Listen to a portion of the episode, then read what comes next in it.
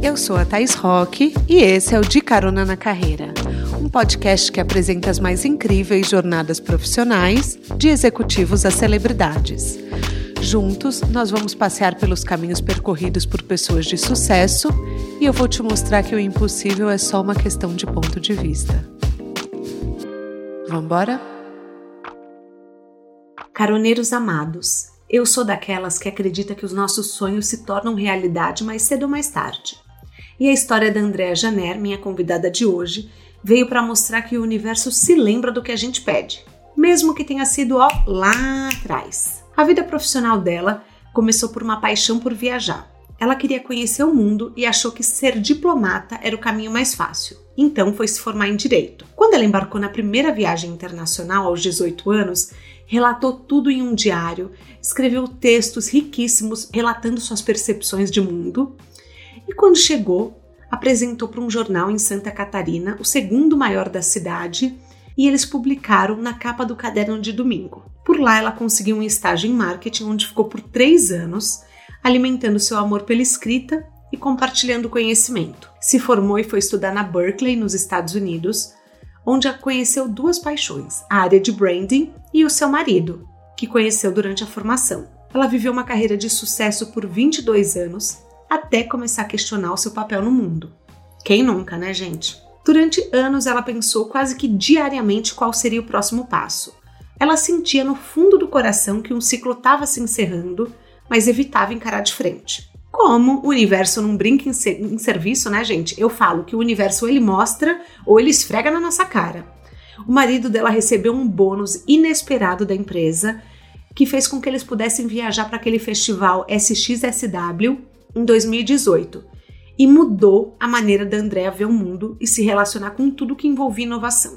Ela começou a contar para as pessoas os aprendizados incríveis que ela tinha tido durante o evento e despretensiosamente ela começou a dar palestras na sua rede profissional. Abriu um Insta, onde durante dois anos colocou tudo que ela acreditava ser relevante para o mundo e que ditava um futuro que se aproximava. A sua paixão chamou muita atenção e acabou gerando uma demissão, que veio quase como uma benção era o empurrão que ela precisava para abrir a Oxygen, um hub de conteúdo e inovação com foco em transformar pessoas e empresas por meio do conhecimento. Ou seja, toda aquela paixão por compartilhar lá atrás é o caminho que ela percorre hoje, mostrando que às vezes um pneu furado pode ser uma baita pisada no acelerador. Reinvenção na pandemia, nova carreira aos 40 e inovação são os pilares do papo de hoje. Apertem os cintos que a estrada da Andrea já começou! Andréa, que maravilhoso te tendo de carona na carreira. Sou tão fã da Oxygen. Quer dar um oi pro pessoal antes da gente começar? Ah, eu também sou sua fã, sou fã do seu podcast, de todo mundo que você já trouxe, então estou me sentindo super honrada de estar ao lado dessas pessoas tão bacanas que você traz para o seu podcast. Obrigada pela oportunidade, pelo convite e por esse papo que eu sei que vai ser gostoso, porque quando a gente conversa com você, parece que a gente está falando com uma amiga, né? É, mas é esse o objetivo, pra gente ser amiga mesmo. Eu falo que eu sou a pessoa que assim mais gosta de fazer amizade. Então o povo pergunta para mim: "Nossa, mas não é difícil gravar o podcast?" Eu falei: Gente, é conversar e ouvir histórias. Tem, tem maior privilégio do que esse de poder ouvir as histórias das jornadas das pessoas, né? É. Quase aquela hashtag, hashtag, love my job, né? Love my job. É basicamente isso. Não quero ser cafona, mas mais ou menos isso, entendeu? Eu amo o meu trabalho, é isso aí. Total. Bom, você passou por uma transição de carreira. Depois de 22 anos no branding, você quis ab... eu quero abrir a conversa logo com esse papo, porque muitos caroneiros veem a demissão como um tabu. E eu já contei na abertura que foi um momento que veio quase que uma, como uma benção para você. Você pode compartilhar um pouco dessa experiência? O que, que rolou? Posso, posso. Eu não tenho, na verdade, nenhum problema em falar sobre isso. Talvez porque a história que veio depois disso foi boa, né? Então, acho que isso depende muito da, do que acontece depois. Uhum. A forma como a gente se relaciona com esse episódio né, na vida tem muito a ver com que, o com que você faz dele. Né? E eu acho que no, no meu caso foi uh, um empurrão que eu precisava para me jogar numa carreira que eu não tinha certeza do que era, como ia ser, né? que tipo de, de, de business eu ia fazer. Então, é óbvio que sempre tem um pouquinho ali de síndrome da impostora, né? Não tem como negar que a gente se sente um pouco é, desvalorizada, quando a, gente, quando a gente acaba passando por isso. Eu tenho trabalho desde os 16, 17 anos, sempre trabalhei, sempre adorei trabalhar. Trabalhar trabalho é uma parte muito grande da minha identidade como pessoa. Então, uhum. sempre fui muito é, muito proativa, sempre trabalhei muito nos lugares que eu queria, é, tive experiências de trabalho maravilhosas e nunca tinha acontecido comigo uma demissão. Então, é, realmente poderia ter sido ali um, um episódio até mais sério, mais grave, até para o meu equilíbrio, para minha saúde mental, mas foi uma coisa é, que rapidamente se transformou num, no começo de um novo de um novo capítulo, que eu acho que é, o, que é como a gente deveria enxergar essas coisas, né? É, mas é, é tipo quase que nem fim de namoro. Fica uma coisa que, que você fala, ah, o que eu tinha era bom e eu não sabia. Mesmo você estando infeliz há meses, você fala, eu quero terminar, eu quero terminar, eu quero terminar. A pessoa vem, termina com você, você fala, mas gente, o que a gente tinha era especial. E rola um pouco a dúvida do potencial, né? É, é, eu acho que cê, você conseguiu dar essa virada isso que eu acho tão incrível. É, não, assim, não importa o quanto de tempo que demorou, mas você conseguiu e, e reconstruiu uma história muito incrível. Então, que dica você daria assim para quem está duvidando do potencial, para quem foi demitido na pandemia, por exemplo? Olha, tá, eu acho que as pessoas é, a demissão, assim como o fim de relacionamento, acho ótimo esse, para, esse, paralelo que você fez com o fim de relacionamento. Ah, porque pé que... na bunda eu já levei muitos, entendeu? Quem nunca, né? Quem nunca? Exato. Na verdade, nunca é uma coisa unilateral, né? Essa é a grande verdade. Eu acho que isso serve para relacionamentos e serve para relações de trabalho, relações de amizade, nunca é uma coisa que só um provoca, né? Que só um está sentindo, né? Não, não é. É uma coisa que, na verdade, eu acredito em, em, em, em universo conspirar, né? Eu acho que no meu caso, por exemplo, é, já fazia dois anos, acho que a gente vai entrar um pouquinho nessa história mais para frente. Mas, mas pode entrar, anos... a gente não tem ordem aqui, vamos embora. eu já estava há dois anos numa, numa na, na, na busca de uma mudança de carreira. Uhum. Acontece que eu tentei primeiro essa busca dentro do lugar onde eu trabalhava. Então, acho que esse talvez seja o primeiro passo, né? Quando você está buscando uma mudança. Você tenta criar um novo espaço para você, uma nova atividade para você dentro do lugar onde você está, quando você gosta daquele lugar, que era o meu caso. É, eu era feliz, eu tinha um ambiente de trabalho super gostoso, as pessoas eram bacanas. Branding era uma área onde, que eu tinha escolhido 22 anos antes, então eu era super feliz, super realizada nessa, nessa área. Então, isso é uma coisa importante de colocar também. Nem sempre é, as pessoas associam uma mudança de carreira a uma situação assim, ah, eu tô, minha, minha, minha vida tá pé, profissional tá péssima, uhum. é, tá horrível, então eu vou mudar. Às vezes você é feliz, você só não sabe que você pode ser mais feliz, né? Você pode ter algo que te realize ainda mais. Então, nossa, é, é muito legal você trazer isso, porque às vezes a é. gente pensa que é, é só no fundo do poço que a gente quer mudar. E não é, você falou, não, eu era feliz. Não, eu era feliz. É que eu tenho aí uma característica pessoal minha, talvez, eu sou muito inquieta, eu sou muito. Eu, eu não sou uma pessoa morna. Isso a gente é, conversou bastante no nosso papo, né? Eu gosto de coisas que me brilhem o olho, eu gosto de acordar empolgada de manhã com o que eu vou fazer e tudo mais, né? Mas eu era muito feliz, acho que isso é importante colocar, eu era bem realizada profissionalmente, tive sucesso profissional na minha carreira anterior, atingi os milestones que eu queria, trabalhei nos lugares que eu queria, fiz os projetos que eu queria. Então, isso, assim, era uma carreira que quem olhava de fora pensava assim, nossa, André vai se aposentar fazendo isso. Uhum. Eu poderia perfeitamente ter me aposentado Sim. fazendo isso.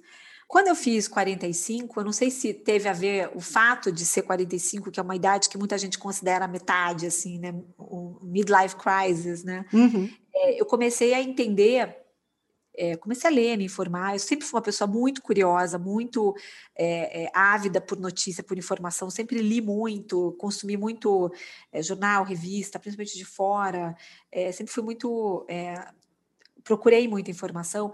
Você começou, eu comecei a entender que a nossa vida ser muito longa, muito mais longa do que a dos nossos pais, por exemplo. Então, eu, eu comecei a perceber que eu tinha muitos e muitos anos ainda pela frente. Era muito cedo para eu me acomodar numa posição, numa empresa, num cargo, eh, numa situação de vida que é, ainda, com, tantos e tantos anos, tantos desafios que eu podia ter pela frente, né? Mas te dava acho medo? Ah, eu acho que dá, mas é, eu acho que esse é aquele medo. Você sabe aquela história que fala que o estresse é, em determinada medida ele é bom, porque ele te impele, te faz andar para frente. Ai, eu esqueço que você gosta desses estresse. Eu adoro estresse, eu adoro. Ai, gente, vocês vão ver. Que... Ela ama o estresse, ela ama uma adrenalina alta. Eu esqueço disso, André, eu esqueço. Eu gosto. Eu acho que isso faz a gente é, tá sempre se mexendo, sempre em movimento. Sim. E eu acho que é esse movimento que faz a gente se sentir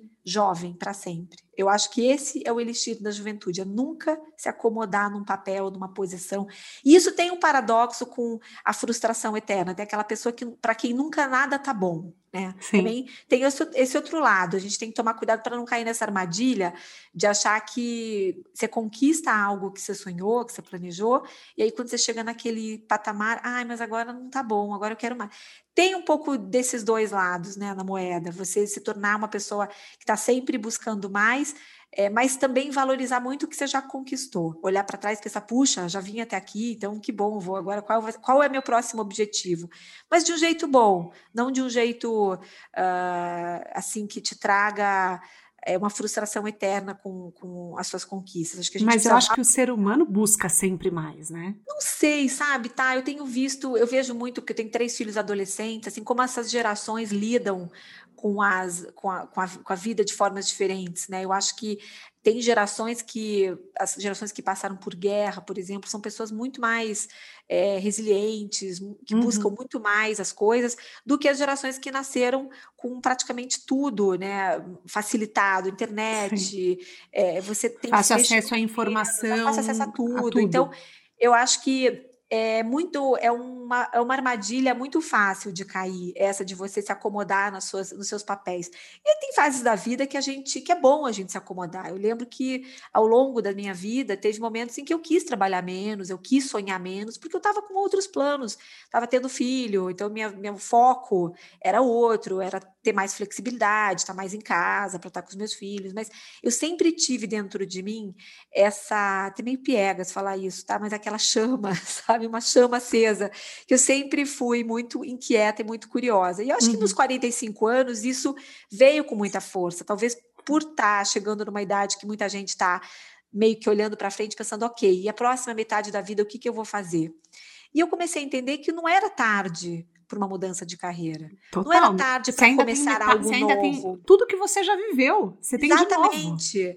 Só que uhum. essa realização foi assim é, veio com muita angústia, porque não estava muito claro para mim ali qual ia ser esse próximo passo. Eu tinha uma, eu tinha uma curiosidade pela, por essa área de inovação, de tendências, de tecnologia, de criatividade, mas o caminho ali ainda estava muito cinzento, muito nebuloso, não estava, a resposta não veio pronta. E eu acho que isso é um, é um aprendizado que eu gosto muito de compartilhar com as pessoas.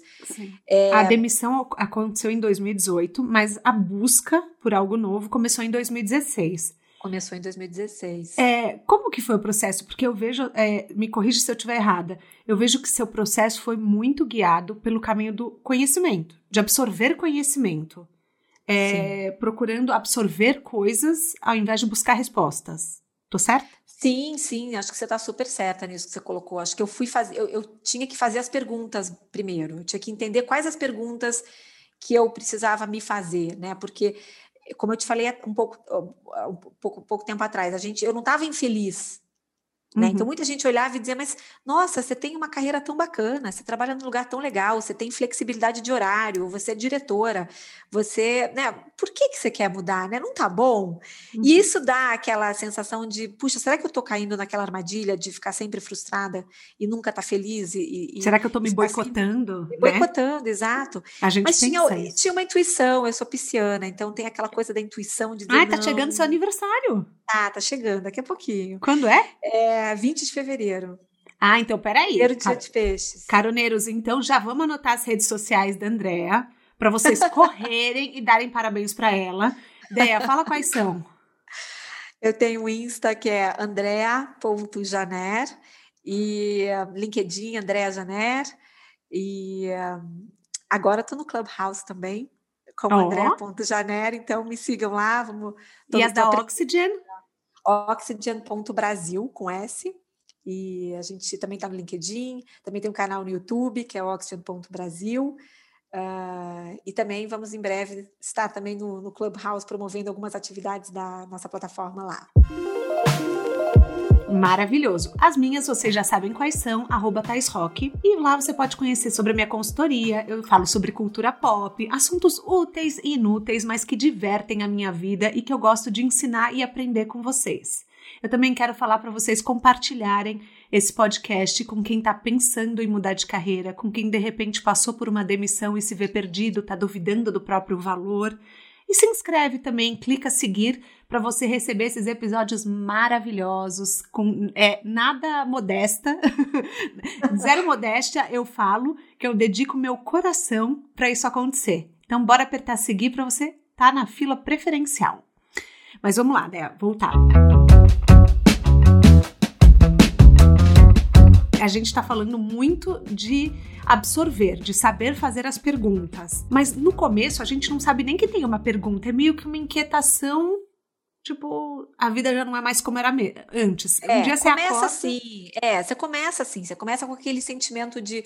É, primeiro, eu acho que é nítido para. To... Uma coisa que eu acho que todo mundo sente nesse momento é uma falta de motivação para trabalhar todo dia. Você acorda, e você falar, caramba, lá vou eu para mais um dia fazendo as mesmas coisas, com as mesmas pessoas.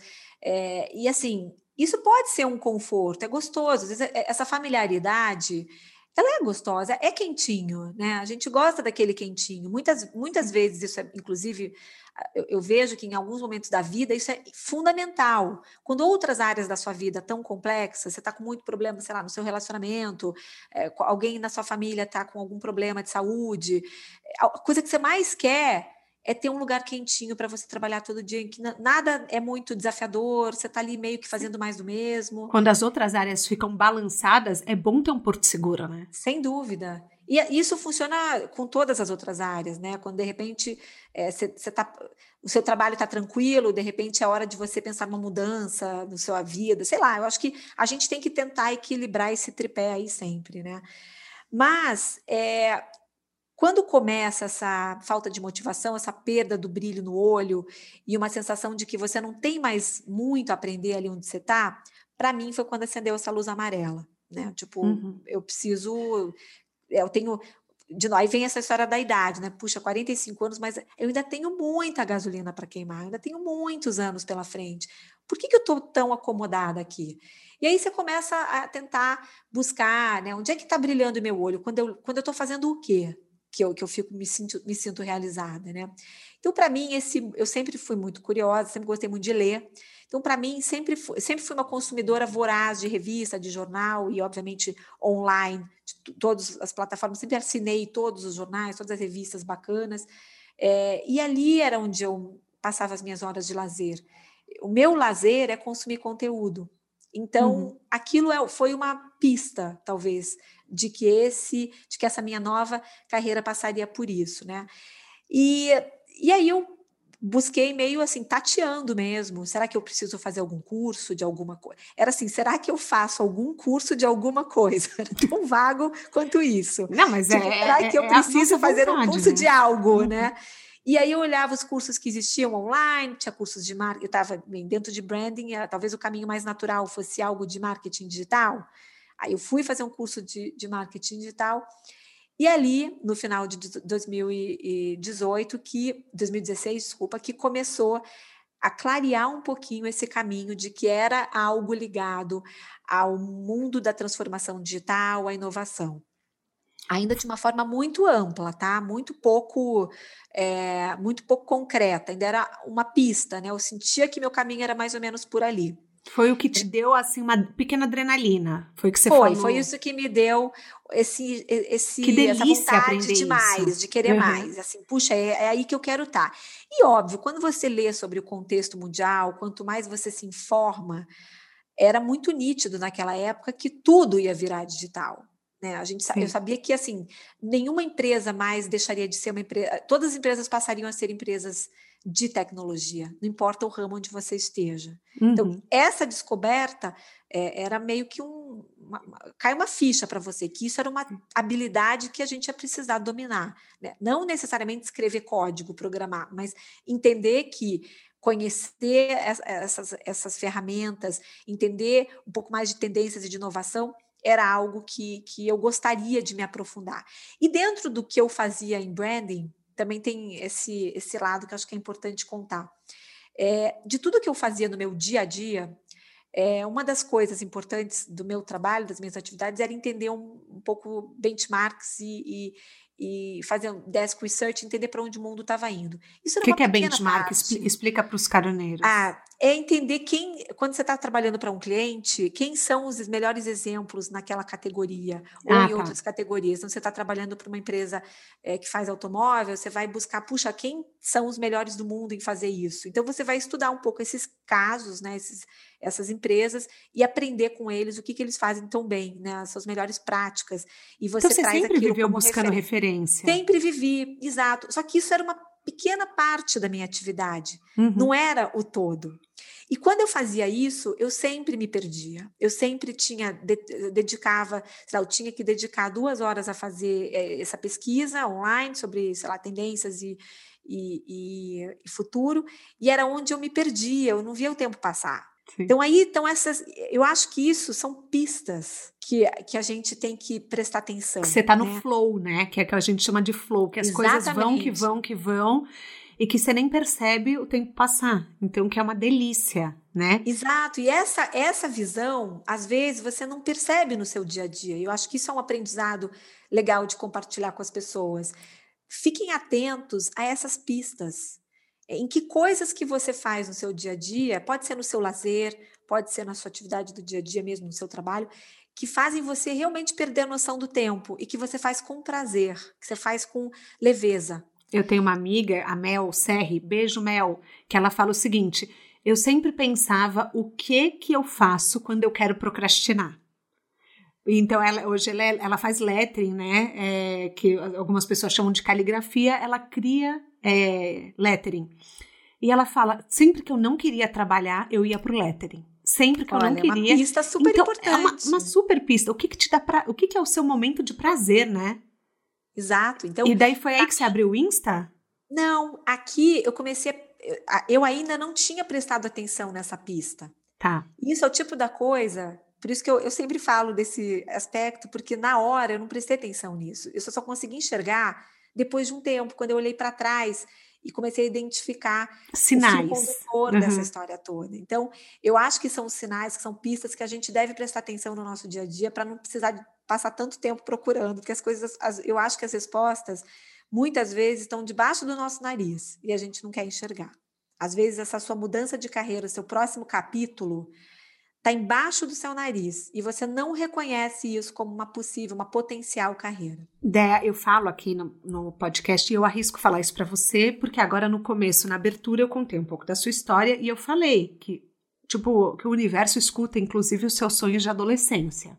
Que você sempre gostou de escrever histórias, que você foi viajar e seus pais te incentivaram a mostrar no jornal e você foi publicada na capa de domingo, do, do caderno de domingo, super nova. Eu, eu arrisco dizer que a gente nasce sabendo a missão, mas o ego atrapalha tudo. As obrigações sociais ou até outras missões que a gente tem que cumprir antes, né? É, eu falo que muitas vezes a gente sente que tem tantos protocolos a cumprir que a gente vai viver os checklists, né? As, as coisas a, a fazer, a realizar, a lista de pendências para depois voltar para a missão. Não sei se você acha isso também, sabe? Mas eu na sua história concordo. parece.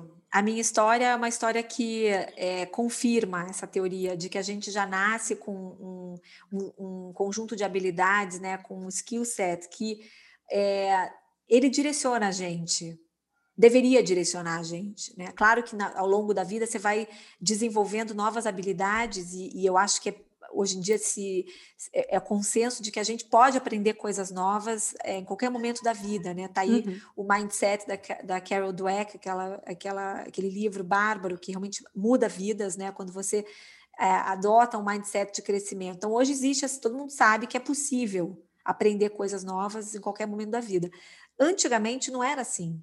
Né? Uhum. A gente acreditava que a gente nascia com uma, um conjunto de habilidades e a gente ia morrer com aquele conjunto de habilidades. A gente não Sim. dava, não poderia aprender nada novo. Hoje a gente sabe que é possível aprender. Mas eu acho que a gente nasce com características que a gente deveria prestar mais atenção, né? E, e, aproveitar aquilo e transformar aquilo numa, numa no ikigai, que a gente pode falar dele mais para frente, que eu acho super importante.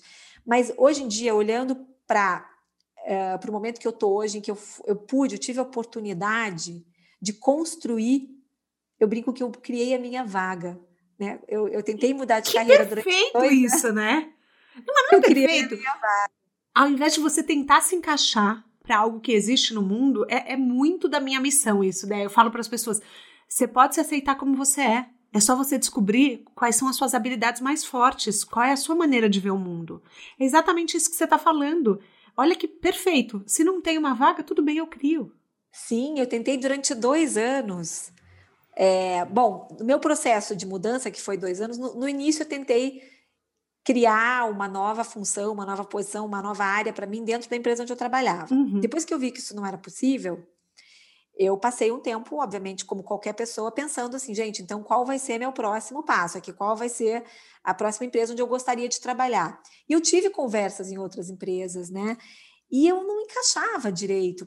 Hora, porque era, as pessoas achavam que eu já tinha, já estava mais velha para começar um cargo é, que hoje em dia é ocupado por muita garotada, de, de, essa área toda digital é muito ocupada por, por millennials e por geração Z, né? Então eu já estava né, passada da idade para começar alguma coisa nova na visão dos meus. Na visão dos, dos outros. Dos outros, né? Uhum. Eu não me uhum. sentia assim, mas a verdade é que tem alguns traços de características pessoais que não estão no seu currículo.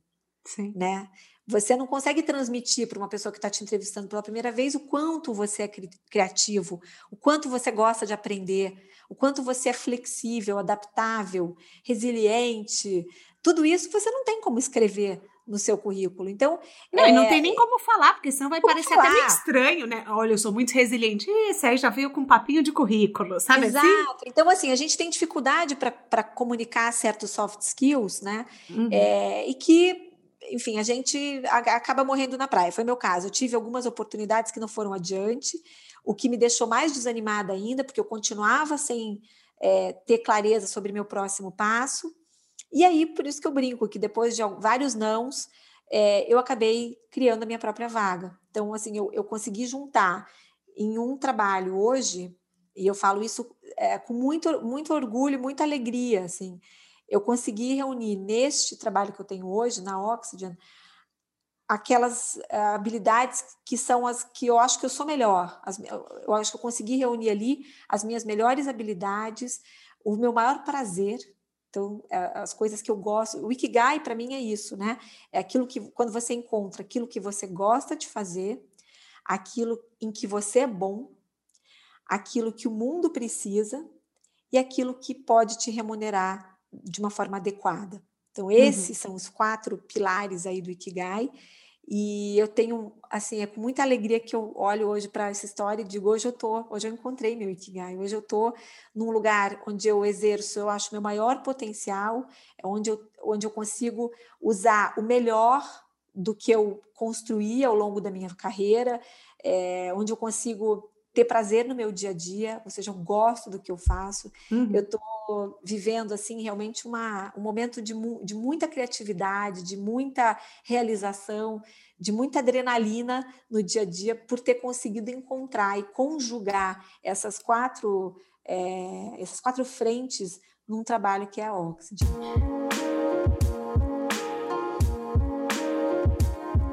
A Oxygen é definida como um hub de conteúdo em inovação, com o foco em transformar pessoas e empresas por meio do conhecimento. O que, que é isso na prática?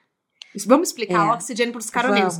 Porque eu, gente, é, eu faço parte de, da assinatura mensal da Oxygen, mas inclusive eu no começo eu fui meio que no feeling, assim, por indicação de amigos, a Andréa Cruz, beijo Andréia, já esteve aqui no podcast, inclusive episódio número 3. Ela falou para mim: você tem que estar tá lá. Você tem que estar tá lá porque ali cada aula vale assim, tipo, 10 vezes mais do que você paga, você aprende. Então, vamos explicar oxigênio para os caroneiros? Vamos, vamos. Bom, obrigada. Beijo, Deia também. Deia Cruz, querida. Obrigada pela indicação, por ter trazido a Thaís para a nossa vida aqui. Mas a Oxygen, na verdade, é algo que eu queria ter tido acesso nesse meu momento, sabe? É muito engraçado. Eu acabei construindo algo que eu senti falta no mercado. Acho que muitas startups começam assim, né? Sim. Qual é a dor que você quer resolver? Então, a dor que eu queria resolver é que nesse momento em que eu estava ali naquela minha fase de buscar um novo caminho, eu senti, eu sempre consumi muita informação e eu sentia uma necessidade tremenda de algum filtro, né? De, de alguém que é, filtrasse para mim o que importa, me mostrasse o que era relevante em termos de informação, o que, que eu precisava ler, saber, entender melhor e o que, que era ruído, né? o que, que é poluição visual e sonora aqui no nosso mundo. A verdade é que de talvez cinco anos para cá assim, cresceu exponencialmente a quantidade de conteúdos que você tem acesso online. Inclusive é, fake TV, news, né? Inclusive, principalmente fake news, né? E a gente vive soterrado hoje no meio de tanta informação. E ao mesmo tempo, né, paradoxalmente, repertório faz muita diferença. E eu vejo que mesmo entre as pessoas jovens que são antenadas, conectadas e tudo mais, falta repertório. Né? A gente está acostumado a ler né, a, a, a, chamada da notícia, o tweet, é, a primeiro parágrafo ali do Instagram e considerar que aquele assunto está tá visto, né? Uhum. E assim, falta profundidade, mas falta é, profundidade com conveniência, porque também Sim. ninguém mais tem tempo hoje para ler um jornal de cabo ler oito newsletters, dez newsletters por manhã, é, para ver os filmes que a gente tem que ver no Netflix. É, então, tudo isso vira é, é um, uma, uma, poluição que está sufocando as pessoas, e as pessoas estão muito angustiadas, com fomo, né, uhum. né, de, de, chegar no trabalho e não saber que o Capitólio foi invadido. Tipo, caramba, eu não vi, eu não abri meu negócio de manhã, eu não consegui ver. Então, as pessoas estão sempre devendo, estão sempre achando que elas estão devendo. Eu não, eu não consegui me informar de tudo que eu preciso me informar, eu não consigo saber. Então, e ao mesmo tempo a gente tem veículos maravilhosos, assim, eu acho que eu sou uma apaixonada por jornalismo, pelo bom jornalismo, eu sou assim maravilhada mesmo com os veículos como o New York Times, como uh, Washington Post, Financial Times, é, como alguns uh, até nacionais, Meio, Nexo, são jornais que eu, que eu sigo e que uhum. eu admiro o poder de, de síntese, de, de, descrição. Eu acho, eu sempre fui apaixonada por jornalismo, tanto que a minha, minha carreira, a gente brinca que começou como escrevendo para jornal, embora eu não seja jornalista. Sim, mas é, assim, sua vida já te puxou para comunicação, já, né? total. Então essa, por isso que eu brinquei agora agora pouco atrás que a gente as respostas estão embaixo do nariz. Então, Exatamente. Eu isso no início da minha carreira e por, enfim, caminhos do destino, eu acabei indo para uma área adjacente, deixei isso de lado e retomei isso 30 anos depois. Né? Uhum. Então, é, essa história é bacana mesmo. Mas a Oxygen, na verdade, faz isso. A gente é, é uma plataforma, é, hoje ela é 100% online, ela não começou online, ela nasceu é, dando cursos é, físicos, né? A gente tinha cursos que aconteciam em alguns lugares aqui em São Paulo é, sobre inovação, então a gente mapeou é, na época eram 10 temas, hoje já são quase 30. Nossa. É, que mexem com toda a nossa vida. E a cada aula a gente cobre um tema e traz todas as tendências e tudo que está acontecendo em termos de futuro dentro desse setor. Então a gente fala de setor de alimentação, alimentação legal. o que está acontecendo, uhum. quais são, qual é o futuro da alimentação, as carnes que são desenvolvidas em laboratório. É, hoje em dia os, os, uh, as alternativas à proteína animal, os movimentos que estão ocasionando isso, a mudança de comportamento do consumidor. Então, a gente fala de tudo isso, só que para diferentes setores. A gente cobre alimentação, energia, varejo, inteligência artificial e tantos outros temas né, que a gente vai sentindo que estão é, sendo reinventados com toda essa transformação digital que a gente está vivendo e agora com a pandemia, porque a gente já fazia isso antes com essa, essa esse, esse viés da transformação digital e agora a gente atualiza tudo com essa lente da pandemia. O que, que vai acontecer agora? Agora. Todo esse, esse. A resposta de um milhão de dólares, né? Resposta de um milhão de dólares. Então a gente agora se dedicou esse ano, principalmente, a é, todas as nossas aulas são atualizadas até a véspera da aula, então, assim, é Ai, que flash pânico. mesmo. Ai, que pânico. Eu sou tão, eu sou tão metódica. eu sou tão metódica que eu me dá desespero ouvir uma história dessa. É que tudo acontece tão rápido que a gente não pode é. entrar para dar uma aula ao meio-dia se às 10 da manhã aconteceu uma notícia bombástica não, naquele Semana setor, passada, nesse horário, o Clubhouse não existia. E agora Exatamente. o Clubhouse já é a maior pauta da rede social. Exatamente. Mas eu, tenho é... uma aula de, eu tenho uma aula de mercado financeiro. É, se a aula fosse hoje ao meio-dia, eu tinha que trazer que ontem o Elon Musk resolveu investir um bi meio em Bitcoin. Então, a gente precisa trazer isso. São as, isso é adrenalina que eu gosto. É isso Entendi. que eu quando acontece um fato como esse, a gente precisa mexer às vezes a aula inteira por causa disso. Eu sinto um, uma, um prazer de poder levar essa informação nova e fresca e fazer com que isso realmente, que as pessoas entendam o impacto que aquilo vai ter no seu dia a dia. Então, quando você me perguntou o que, que é a Oxford, é isso, é mostrar para as pessoas que tudo que está acontecendo hoje vai ter um impacto na sua vida profissional e pessoal, né? Uhum. E como que a gente navega esse mundo sabendo. Então, a Lizzie falou sobre construção de networking, a busca de um mentor, busca de pessoas mais experientes na nossa área. A Erika Firmo do LinkedIn também falou aqui no podcast sobre a importância da gente ter uma rede é uma rede de apoio, uma rede de, de mulheres, eh, de homens é, que empoderam outros, que dão caminho, que falam. Então, eu acho muito legal ela trazer que, para quem não sabe um caminho para o networking, a Oxygen é um voltado à inovação. Então, assim, os assuntos, eu, eu já aconteceu, eu, Thaís, estou contando uma experiência pessoal agora, de eu estar numa conversa e surgir uma pauta que eu aprendi na Oxygen e eu me achar super antenada. Então, é, tinha sido uma aula que eu tinha assistido, acho que sobre felicidade. É, e daí eu trouxe uma assim, um conteúdo com a maior naturalidade possível. Então, se você tem é, muitas vezes, ah, eu não estou mais conseguindo ler um livro porque a internet tira a minha atenção, ou se você só gosta de absorver conteúdo por TED Talks, é, gente, é um TED Talk com interação, com explicação e com comprovação científica ali, ó, papo. Né? Mais Ótimo ou menos isso. exemplo, é mais ou menos isso, adorei essa definição.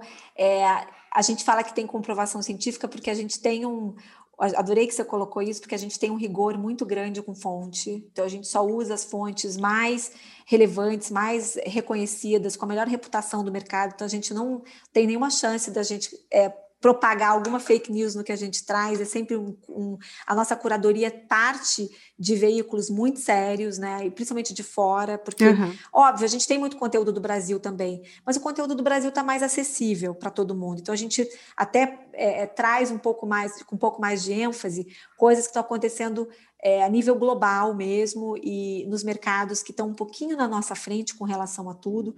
Então a gente faz essa esse depara, né? E eu acho que tem essa isso que você falou é muito importante, tá?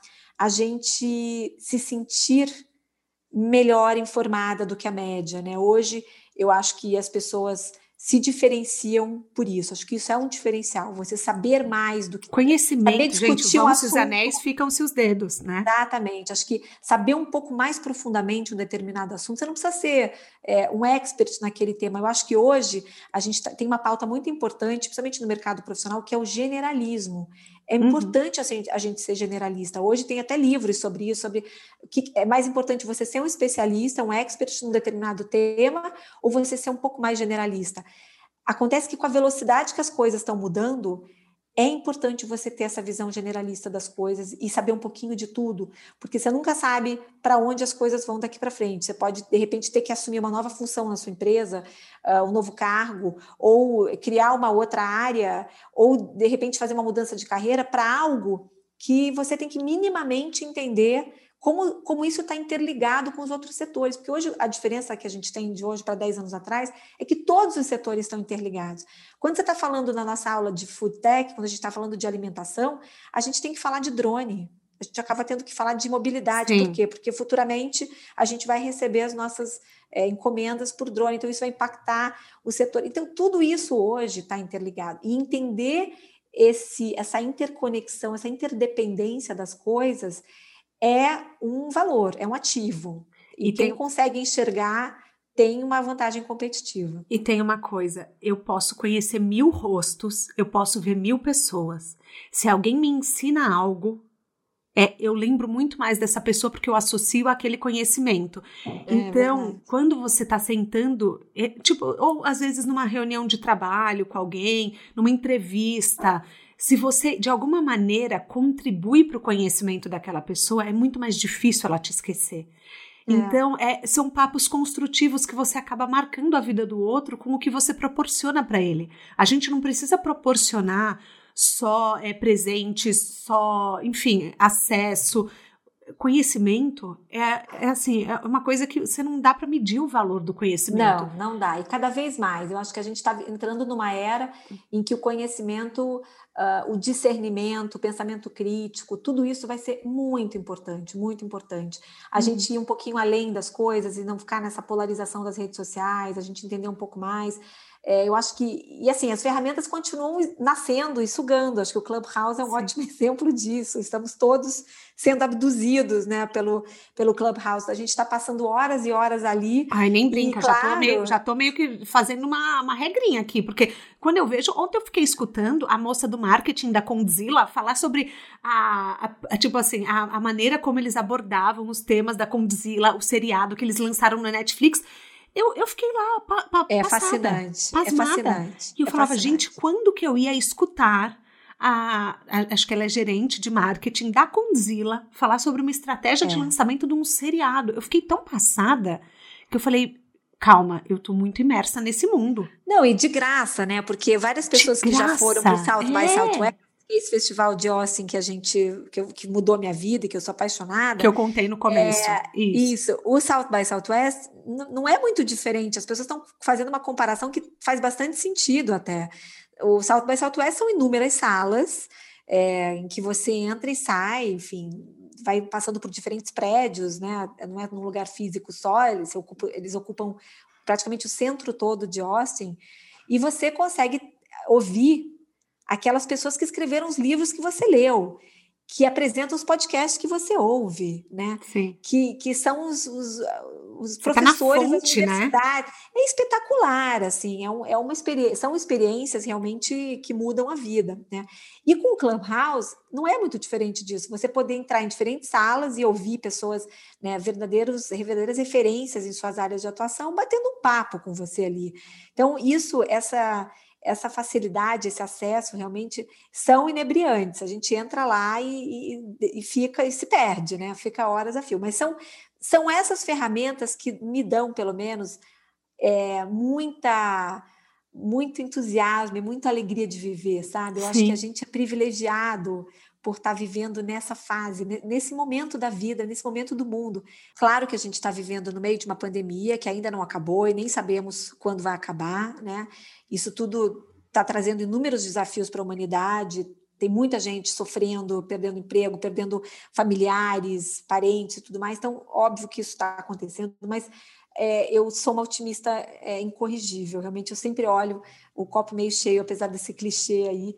Eu gosto de ver tudo que está sendo descoberto, como a humanidade está conseguindo avançar uhum. em inúmeros setores, e isso pode ser muito positivo para a gente. Acho que a hora que a gente atravessa, terminar de atravessar esse rio aí, a gente vai, vai sair melhor do outro lado. Mas o que me chama muita atenção na Oxygen, é assim, você falou que ela não nasceu online, vocês faziam cursos e também é, organizavam viagens para festivais como SXSW. Sim, a gente nasceu com essa. Vocês nasceram produto. com esse produto. E daí, de repente, veio a pandemia. E todo mundo se viu em casa e você se viu tendo que adaptar um, um modelo de negócios recém-nascido, um bebezinho, totalmente para o online. E a minha percepção, não sei se, se, eu, se eu estou errada, mas não sei se a, Oxygen teria decolado tão rápido se a gente não tivesse uma agenda tão flexível e bombou a sua empresa assim. Foi o que as pessoas não sabiam que precisavam para ter absorver um mundo. É curioso, eu tô errada, porque eu tenho essa percepção de que assim, do nada, tipo, bum, a gente toma conhecimento da oxigênio, pelo menos no, no meu meio, as minhas amigas, é assim, cara, é lá que a gente precisa estar tá para conhecer um mundo fora de casa, né? Porque a gente ficou, de repente, todo mundo em quarentena e era quase como uma brecha durante o nosso dia para absorver um, algo novo que não girasse só em torno do, do tema que a gente estava vivendo né? e sofrendo. Sim, Sem era uma dúvida. válvula de escape, né? Bacana você falar isso, tá? É, eu acho que a pandemia, bom, primeiro que foi um golpe duríssimo, é, uhum. sendo 100% vulnerável aqui. Eu chorei o fim de semana inteiro quando o South by Southwest foi cancelado, uma semana antes do seu início. Sim, porque explica, então, foi... explica para as pessoas, você tinha uma viagem programada com 37 sim, pessoas para lá, né? Nós estávamos levando. A, a Oxy nasceu, eu tinha uma sócia na época, a Silvinha, e a ideia, inclusive, foi dela. Ela deu a uhum. ideia da gente montar um, montar um grupo e levar pessoas para o South by Southwest com curadoria individual. Porque, assim como o Clubhouse, o South by Southwest é uma, é uma, é uma quantidade enorme de salas e de palestras e de experiências acontecendo simultaneamente durante 10 dias. Então, uma das maiores queixas das pessoas é saber navegar esse festival. Você chega lá e fica completamente overwhelmed, né? Você fica perdido. Por onde eu começo? Em que sala eu entro? E dá uma sensação de fomo terrível. As pessoas ficam angustiadas. Fomo ah, é o medo de estar perdendo algo. Isso, fear of missing out, que é o medo de estar perdendo algo. Então, as pessoas ficam angustiadas porque elas é, entram numa sala e falam: ah, eu não gostei. Aí eu saí, fui para outra. Quando eu cheguei, estava no meio do caminho, perdi. É, e, e, no fim do dia, elas ficam achando que não aproveitaram o dia. Então, esse sentimento, que é muito comum entre as pessoas que vão, é, a gente na, nasceu para resolver essa dor.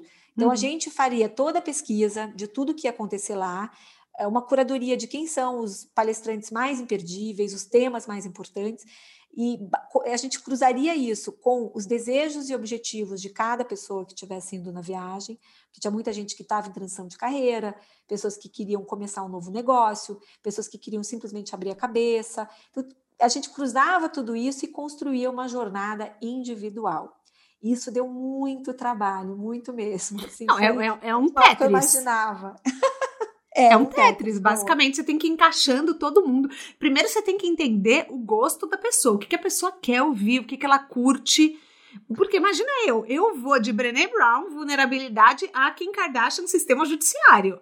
Então, assim, é criar um mix, porque essas duas pessoas palestraram no SXSW, tá? Só pra vocês saberem. Pessoal, caroneiros, amores. É, então não tô jogando pessoa. Não é que eu boto aqui em tudo, tá, gente? É que ela realmente tava lá, então eu não posso fazer fato, nada. É fato, é fato. Fato. É, então é, você tem que entender o que a pessoa quer e o que, que tem, o que, que o festival tem a oferecer para a pessoa. É isso. Sim, e é uma tremenda responsabilidade. É, hoje eu tenho até mais noção dessa responsabilidade do que eu tinha na época. Acho que eu, eu assim, não tinha, só, só fiz esse, esse, esse produto uhum. porque eu realmente não tinha noção do tamanho da minha responsabilidade ali. É, mas quanto Falar mais conhecimento a gente tem, ver, é. quanto mais conhecimento a gente tem, mais a gente se breca. É verdade. Né? Isso, na verdade, foi. A gente fez de um jeito muito profissional. Assim, cada, cada cliente recebia uma planilha com o seu plano A, ou seja, todas as palestras, as experiências que a gente considerava mais importantes para ele ver, das nove às seis da tarde. Então, ele tinha ali oito, sete palestras por dia, oito palestras por dia. Então, a, gente, uhum. a gente preenchia todos os espaços do dia com palestras, e aí ficava a critério de cada um, ah, tô cansado, vou pular essa, enfim, cada um decidiu o que fazer. Mas a gente oferecia um roteiro de sete a oito palestras por dia, e também fazia o plano B, porque se a pessoa eventualmente entrasse numa palestra e não gostasse, ou, ah, enfim, quisesse mudar de prédio para outro lugar, ela tinha a nossa recomendação também do melhor plano B para aquele momento. Então, cada pessoa ganhava duas planilhas, o plano trampo. A e o plano B. Então, foi muito trabalho, mas foi uma delícia fazer, porque esse processo de montar esse Tetris, como você bem definiu, é o que me permite conhecer e ter acesso a pessoas incríveis que iam estar lá, iam estar palestrando lá e que a gente não necessariamente conhece. Uhum. Porque óbvio que o, o, festival, assim como todos os festivais, ele tem uma porção de nomes estrelados, né? Brené Brown, Kim Kardashian, Gwyneth Paltrow, uh, Lori Gottlieb, mas tem uma porção de outros professores universitários, é, CEOs de startups, founders, investidores, que não são famosos, mas são pessoas extremamente interessantes, uhum. né? E aí o meu trabalho era mergulhar nisso. Então, assim, vou fazer aquela hashtag cafona de novo, love my job. Eu passava meu dia mergulhada é, na programação do festival, tendo que ver os TED Talks daquela pessoa, os livros, né, dando uma olhada nos livros que ela tinha lançado, se eram livros bacanas, estavam bem posicionados, bem, bem avaliados na Amazon. Uh, eu tinha que ver. Nossa, que tipo gente! Ela escrevia. Para cada pessoa? Para cada pessoa. Então, assim, foi um trabalho insano, insano. Então, tudo isso culminou no dia, acho que 4 de março, a gente entregou os, as curadorias para os nossos clientes num jantar super bacana, todo mundo super animado. É, e quatro dias depois, o festival foi cancelado pela prefeitura de Austin. Né? Austin fez uma, tomou uma decisão, nem foi o festival que, que tomou essa decisão, foi a prefeitura. Aí, naquele momento, só para lembrar todo mundo, ainda não era uma pandemia. É verdade. Eu, eu, tive bebê nesse dia. É, então, é, 8 de março. Bem. Então, 8 ainda não março. era uma pandemia, a gente até ficou surpreso com essa decisão, a gente achou que era um pouco né, extrema, radical e tudo mais. É, foi numa sexta-feira, seis da tarde, né, o prefeito de Austin fez uma coletiva, né, convocou uma coletiva e comunicou que o festival não ia acontecer. É um festival que existe há mais de 30 anos. Jura por Deus? Há mais, o primeiro festival SXSW aconteceu em 87. Nossa, mas tem todo ano desde então? Nunca tinha não acontecido. Não, tudo bem, mas é, é porque eu achei que era uma coisa de tipo cinco anos pra cá. Não, 87. A primeira edição foi 87. Ele ficou mais mainstream, talvez ali em 2010, 2011, porque ele mudou um pouquinho o foco. Ele era um festival mais indie, assim, mais ligado ao entretenimento, cinema, música, e tinha uma turma de, de tecnologia mais nerd. Uhum. E acho que de 2010, 2011, 2012 para cá ele começou a atrair um público mais criativo, publicitários, uh, a turma que trabalha com marketing, comunicação em geral, e aí ele foi ficando mais pop, né? Tá. E eles foram, obviamente, é, alargando um pouco esse line-up, trazendo pessoas que é, não eram necessariamente desses campos. Então, acho que hoje o festival reflete muito mais o zeitgeist, né, que é o espírito do tempo, do que antigamente. Hoje ele se, hoje ele é um verdadeiro reflexo da nossa sociedade. Então ele Sim. traz os grandes temas que pautam a nossa sociedade hoje. Então ele fala de ética na tecnologia, ele vai falar de saúde mental, ele vai falar de blockchain, de inteligência artificial. Tudo isso, como eu falei há pouco, se conversa, né? Tudo isso hoje está uhum. interligado. Mas, mas e aí? E aí falou que não ia ter, e você? Ah, Bom, aí você Chorou? Eu chorei o fim de semana inteiro. Foi um fim de semana assim de, de luto. Eu chorei o fim de semana inteiro.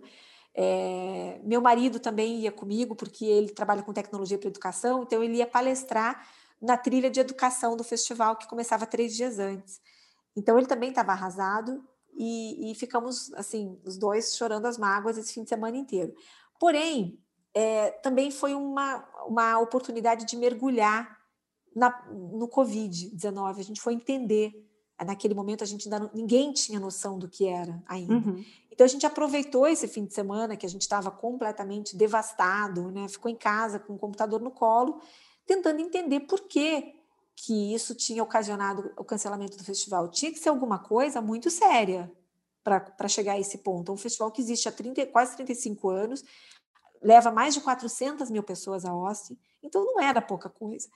E foi ali que a gente entendeu. Né? Eu posso dizer que eu, eu, eu comecei a pesquisar isso na sexta-noite e saí no domingo entendendo o tamanho é, é, desse, desse problema. Assim, a gente estava realmente prestes a entrar numa, num, num, numa fase de muita luta, de muita, uma fase muito dura e que pouca gente tinha entendido. Então ali também foi uma oportunidade por causa desse golpe que a gente sofreu assim no nosso coração, uma chance de mergulhar nisso e entender é, a fundo o que as pessoas não estavam enxergando. A gente começou a entender a exponencialidade do vírus, né, onde é que ele já estava se apresentando, é, vários especialistas no Twitter, cientistas, falando sobre isso de uma forma muito grave.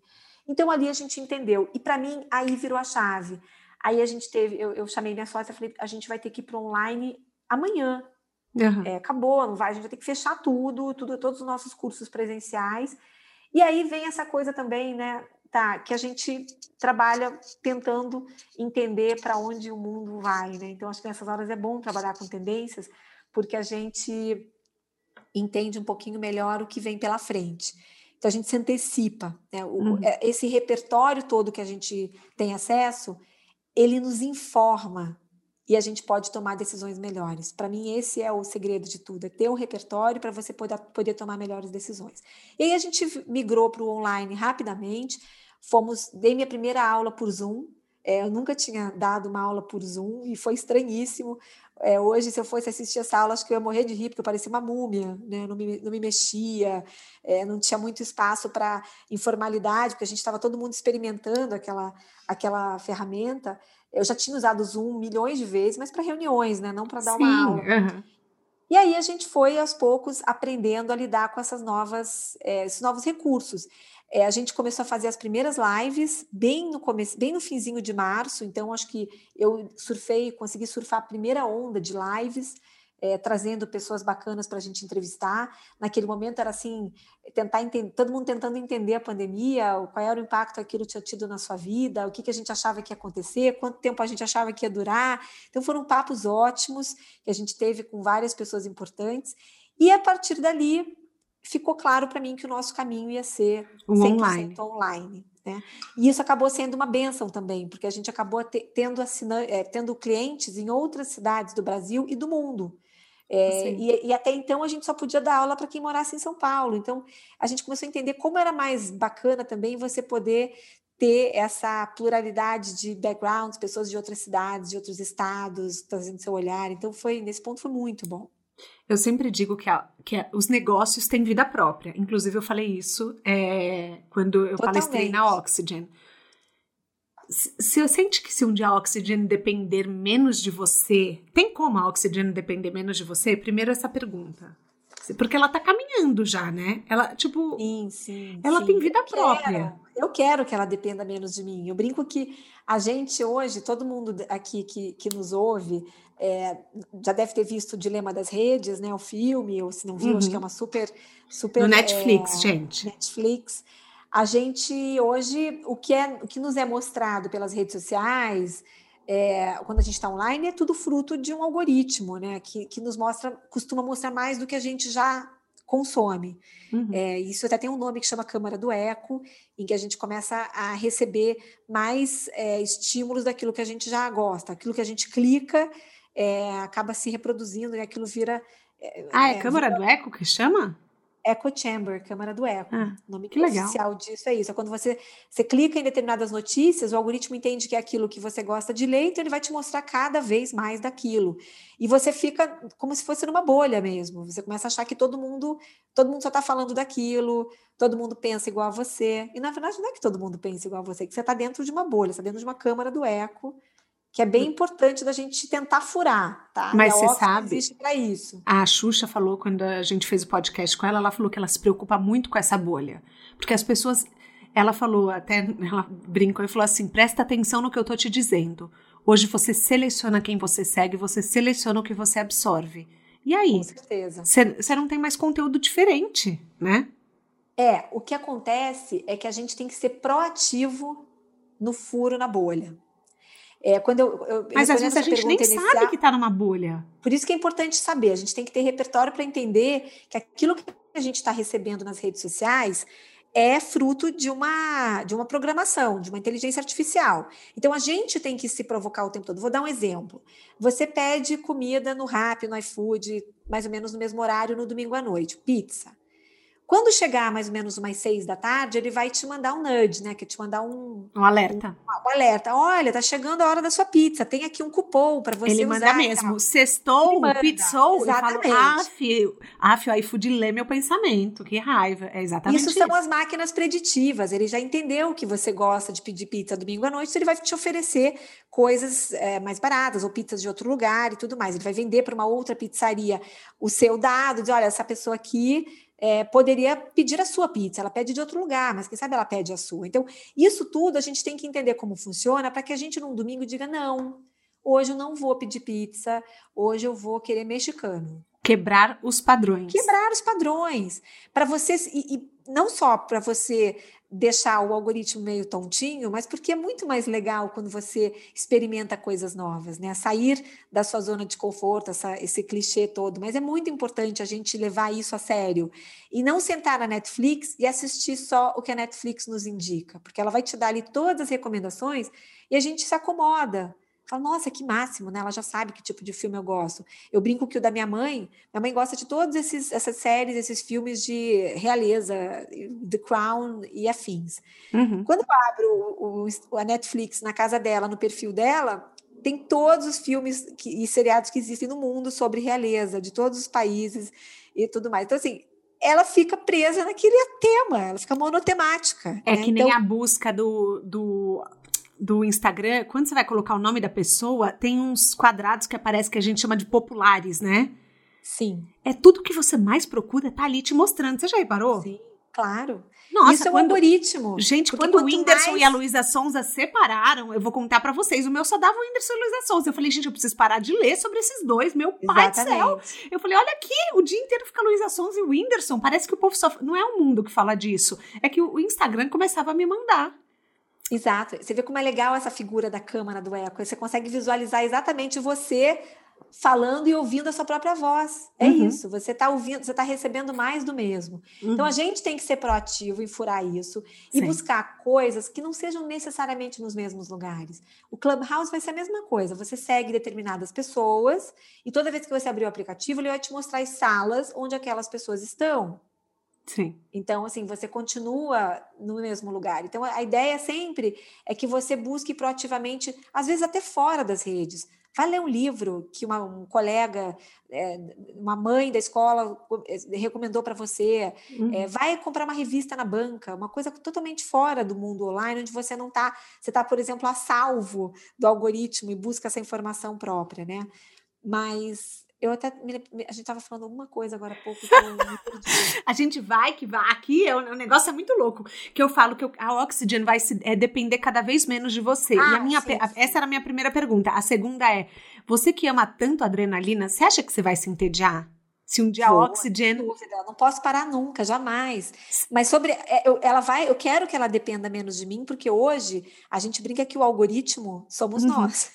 A gente tem um time na Oxygen, hoje a gente faz tudo com Olha equipe. que interessante. Uhum. E a gente fica conversando diariamente, cada uma no seu lugar, a gente está remota, obviamente, é, mostrando o que, que a gente está vendo, o que, que a gente está lendo por aí para a gente poder compor. Você tem um time de conselheiras, né, que te ajudam. Sim, a gente tem também um time de conselho, que são as pessoas que a Deia Cruz, inclusive, é conselheira, é, e a gente, eu, eu, eu, gosto de ter, em inglês eles chamam de sounding board, é aquelas pessoas que vão te dizer que você está errada, que não são a sua amiga. Eu acho isso bem importante, tá? Um capítulo importante da gente falar aqui. Você não se rodear só de cheerleaders. De pessoas que concordam com você. Sim, é muito normal que a gente busque a, é, a, confirmação, então a gente quer ouvir sempre os amigos, e os amigos sempre vão ser aqueles que vão te aplaudir, dizer, tá ótimo, achei aquele post maravilhoso, achei que a sua aula foi incrível, mas é fácil a gente cair nessa armadilha. Então, é muito bom, isso é bom para autoestima e tudo mais, mas na verdade, na verdade, eu gosto de ter um time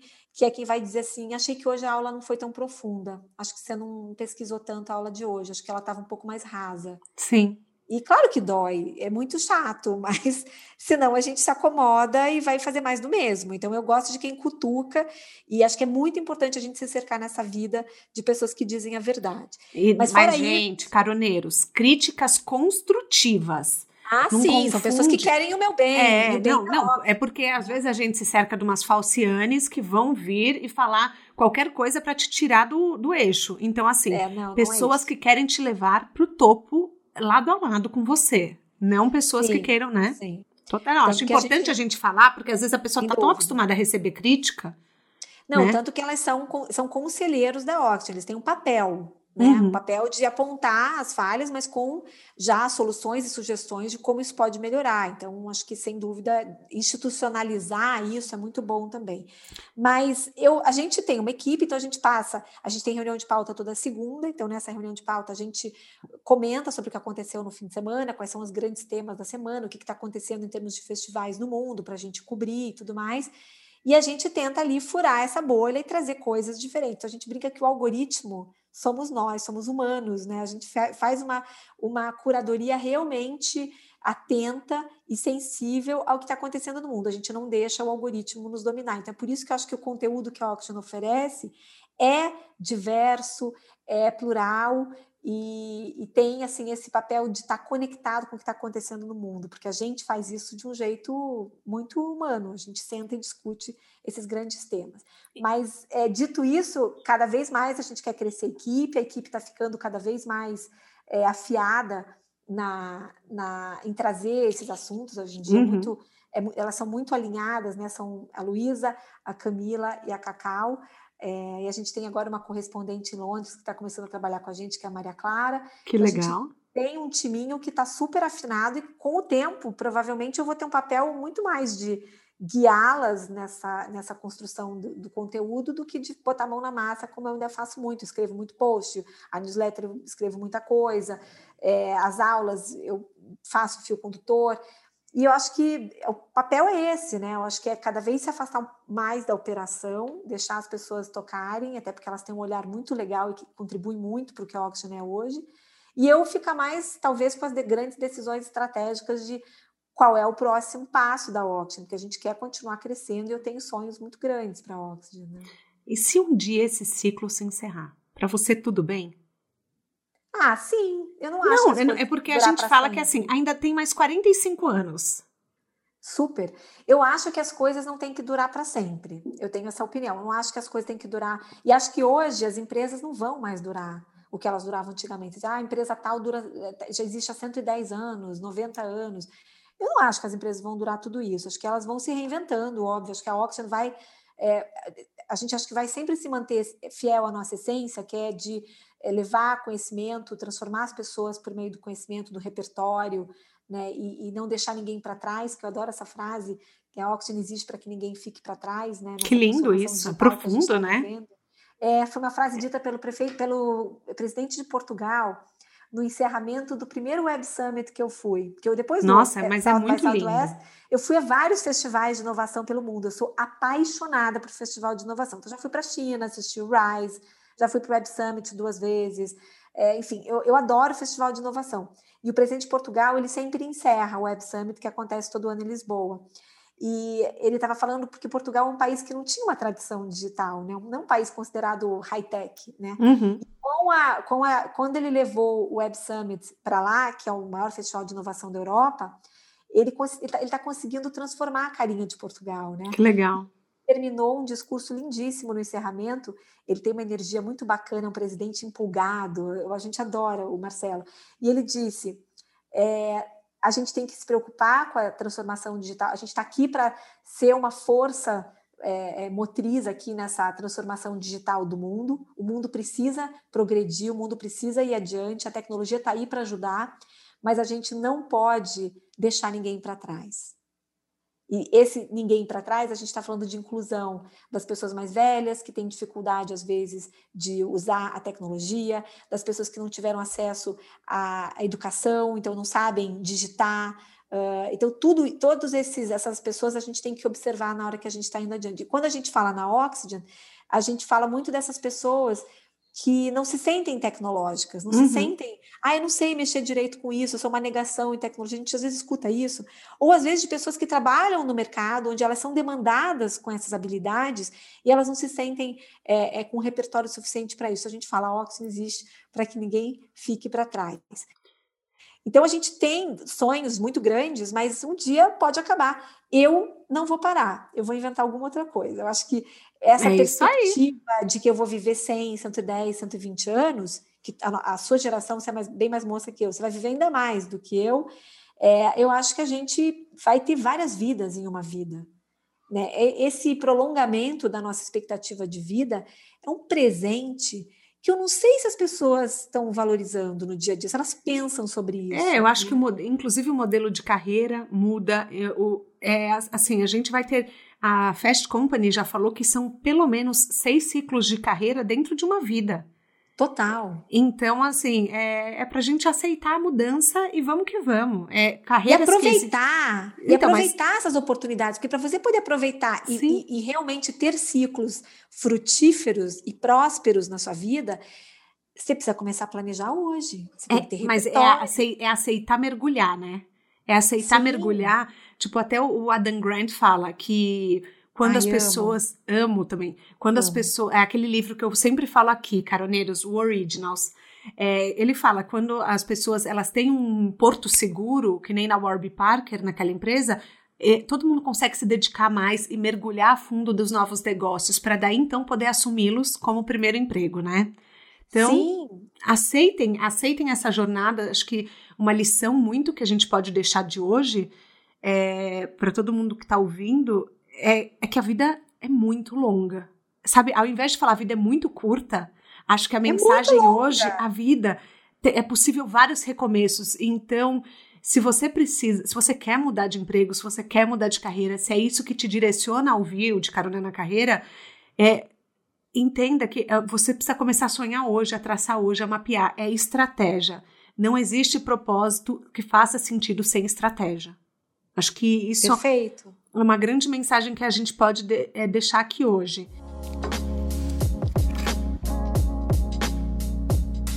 Assim, a gente tem algumas perguntas é, fixas e uma que eu quero te fazer é: a sua história é sorte, trabalho duro ou um pouco dos dois?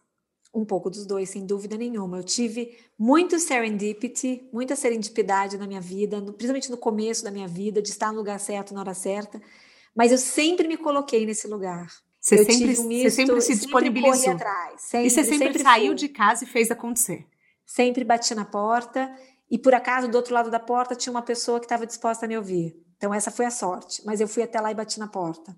Maravilhoso. Então é, eu acho que a gente precisa sempre ter em mente que para que a sorte é, aconteça, você tem que sair de casa, você tem que correr atrás.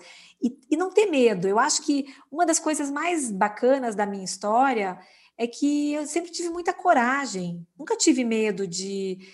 É, medo, claro que a gente tem, não é que eu até um, um pouco forte dizer que eu nunca tive medo. Eu tive medo, mas não era aquele medo que paralisa.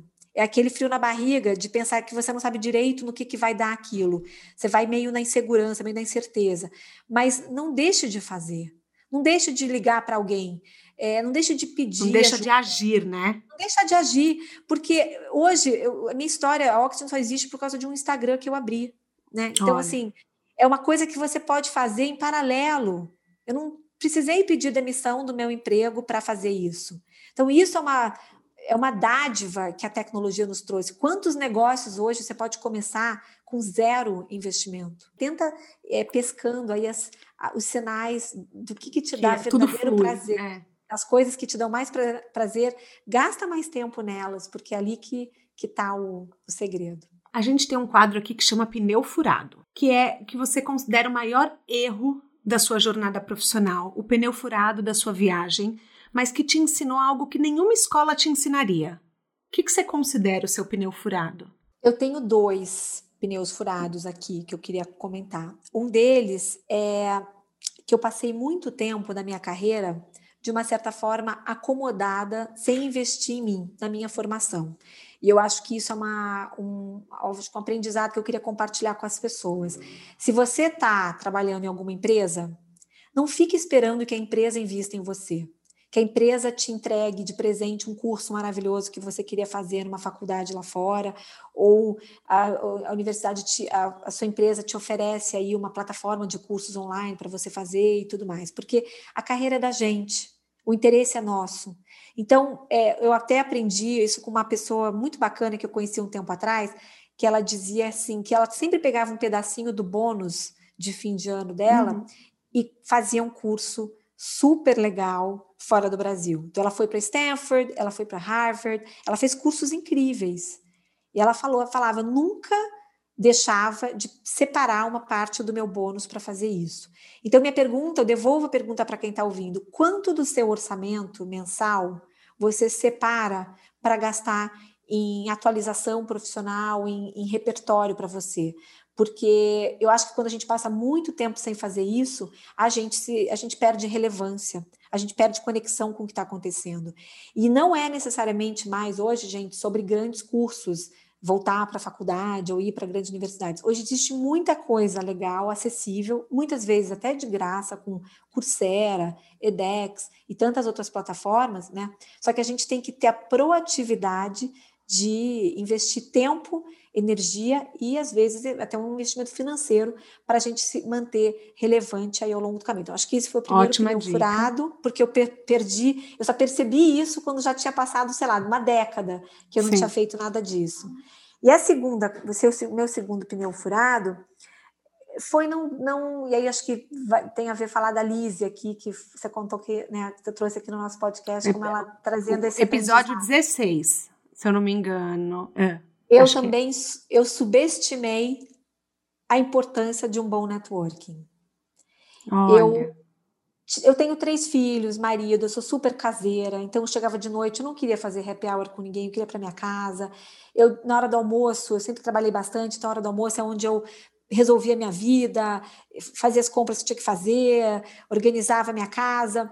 Então eu, eu recusei muitos almoços, eu deixei de ir a muitos happy hours eu não investi meu tempo e minha energia em construir um bom network. Então, na hora que eu mais precisei desse tipo de apoio e de mentoria também, vou, vou incluir a mentoria aqui nesse, nesse assunto, eu não tinha muito a quem pedir. Então, uhum. Então, eu acho que eu também passei muito tempo da minha vida sem é, essa proatividade que a gente precisa muitas vezes no networking. Você Sim. precisa marcar um café, um almoço com uma pessoa, mesmo se você não tiver é, um objetivo claro, né? Cria uma agenda de cafés e de almoços semanais com pessoas que estão na tua rede, para você sempre touch bases, para você ter sempre um, um, um, um, contato, assim, não deixar passar muito tempo, né? É, se inscrever em, em atividades, clubes que, que, te tragam né, conhecimentos de pessoas que não fariam parte da sua roda de, de conversas de Perfeito. outra forma, também traz é, um olhar é, diferente para você, te abre portas e te abre perspectivas novas.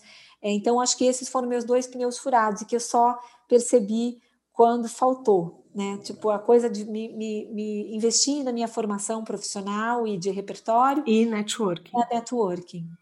Na sua mala de viagem, um livro, um filme ou um TED que mudaram a, a, sua visão da vida ou da.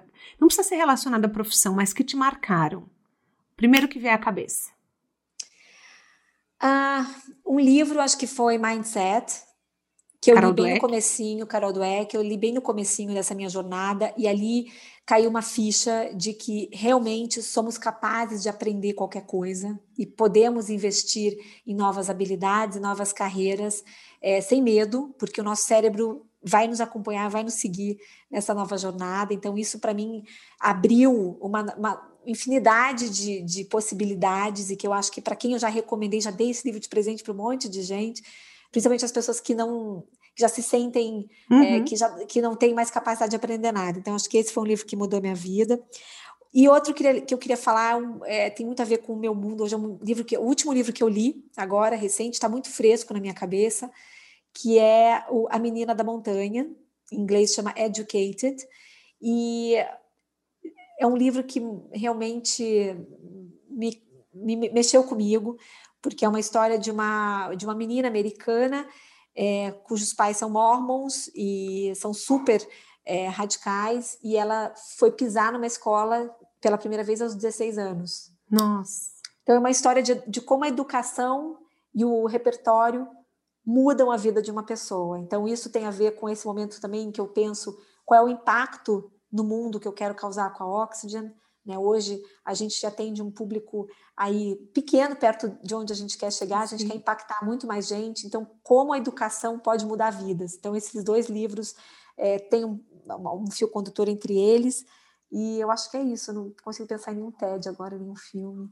Mas são tantos. Já dei dois livros, né? Tá bom. Tá ótimo. Eu quero te agradecer muito por essa carona, por você nos permitir pegar carona na sua estrada, na estrada da sua vida e da vida da Oxygen. É... Nossa, eu acho que tantas mensagens hoje. Primeiro, a nossa conexão com a nossa criança interior, de que eu sempre digo e repito para os caroneiros: a nossa missão dá sinais desde sempre. O nosso ego é que confunde boa parte do caminho. É, eu, eu espero que, as, que, todo mundo que esteja ouvindo é, esqueça das necessidades externas e por algum momento se conecte com o que realmente é o que você tanto falou hoje, flui. O que, que as coisas fluem, que você esquece do tempo, você esquece do que você está fazendo. Para mim, eu acho que essas são as mensagens principais e também levantar e bater na porta. Porque se você quer que alguém abra, isso é importante fazer. Eu queria te agradecer muito por trazer essas lições de vida hoje para o De Carona na Carreira. Ah, eu que te agradeço. Fiquei arrepiada te ouvindo falar agora e fazendo né, uma, um, uma análise de tudo que a gente conversou. Eu adoro revisitar essa história e eu espero que essa história inspire tanta gente, porque não pense que você está sozinha, né? Que você está sozinho. O caminho da mudança de carreira, uma, o, o, caminho da transformação, ele não é fácil. Sim. Eu não conheço ninguém que tenha feito essa transição de uma forma assim mágica e tranquila. A maioria das pessoas, óbvio que quando a gente olha para alguém que já fez essa travessia, parece que foi tudo muito simples. Sim. Mas não foi. A minha história teve dois anos de Siga muitas né? dúvidas. Né? Né? Siga a intuição, vai dar certo. Não fique imóvel, não fique inerte. Não se deixe levar pela inércia. Vai indo que as coisas, o universo vai conspirando, as portas vão se abrindo. Quando é o caminho certo, parece magia mesmo. As portas vão se abrindo. Então, foco, persistência, perseverança. E, e espero que todo mundo consiga aqui tirar alguma lição e inspiração dessa conversa. Deixa suas redes sociais de novo. A Oxygen tem um Insta que é super ativo, é oxygen.brasil, com S. A gente também está no LinkedIn, como Oxygen Brasil, e no YouTube. E eu tô no Insta como andrea.janer, no LinkedIn também como andrea.janer e no Clubhouse agora, também abrindo mais salas de vez em quando para conversar. Então apareçam por lá, vai ser um prazer. O De Carona na Carreira tem a consultoria de conteúdo do Álvaro Leme, a pesquisa e apuração da Vitória Zanetti, a sonoplastia e edição do Felipe Dantas e a identidade visual do João Maganin. As dicas que a gente abordou até aqui estão todas na plataforma que você nos escuta, no descritivo do podcast. Bora lá no Instagram falar mais sobre o episódio de hoje? A gente volta na próxima semana com mais um de Carona na Carreira. Um beijo grande.